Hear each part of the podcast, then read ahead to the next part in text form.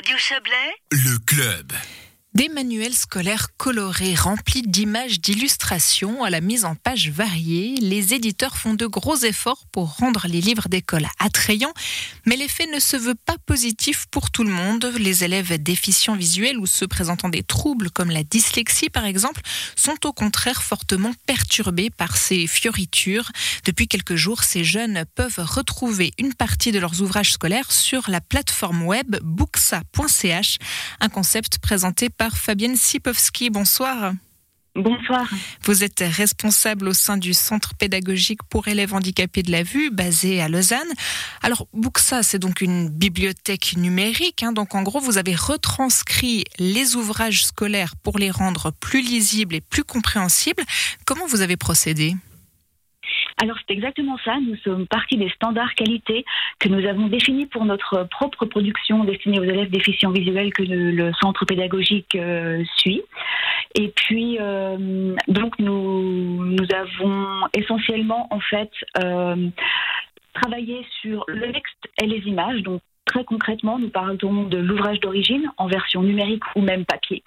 Et puis, euh, nous, effectuons des opérations techniques pour récupérer d'un côté le texte et de l'autre les images. Nous travaillons les images euh, il y a besoin d'augmenter leur contraste, par exemple. Et de l'autre côté, nous occupons du texte. Nous modifions la police de caractère, nous l'agrandissons, nous espaçons les lignes, euh, également aussi les caractères à l'intérieur des mots.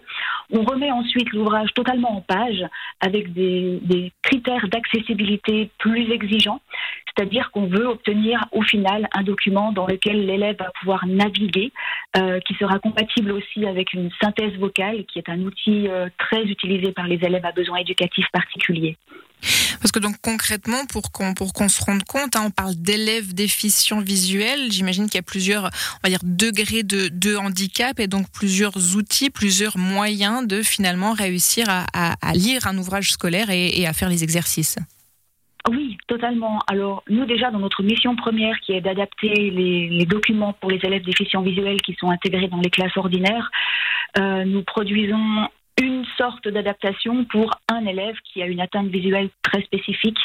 Donc ça va de l'élève qui est aveugle, donc nous, voilà, nous, produisons du braille, à l'élève qui a une, légère entre guillemets euh, déficience visuelle, pour lequel des ouvrages euh, avec une adaptation plus légère pourraient tout à fait convenir. Et c'est exactement ce, type d'adaptation que nous mettons à disposition euh, d'un plus large éventail d'élèves qui, dépasse en fait notre, notre public cible de base.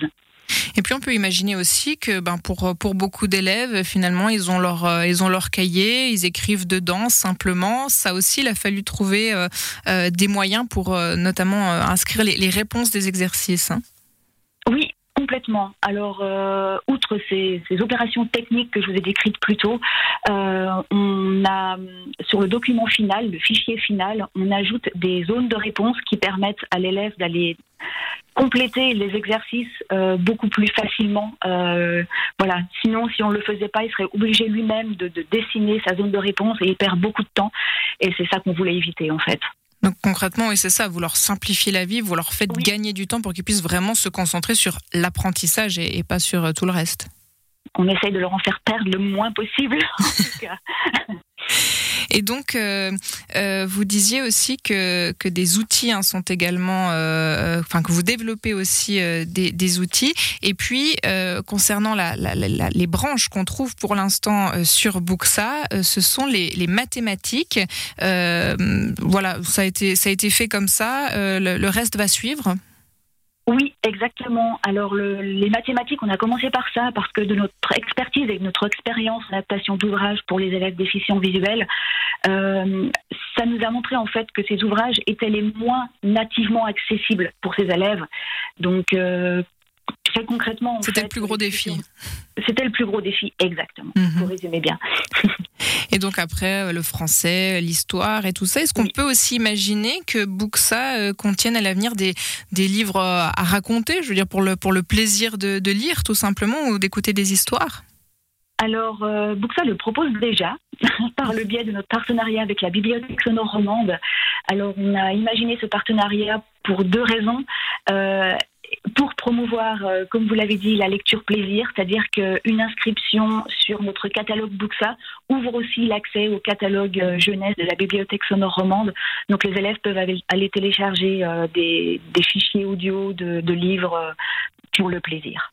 et donc, oui, vous avez raison, c'est important. Et donc, on peut, on peut préciser hein, que donc Buxa est, est, gratuit pour, pour les élèves qui, qui en ont besoin. On peut se, se loguer, obtenir un login et, et, y accéder facilement. Merci beaucoup pour toutes ces précisions, Fabienne Tsipowski. Et on vous souhaite une belle soirée. Merci à vous. Belle soirée également. Au revoir.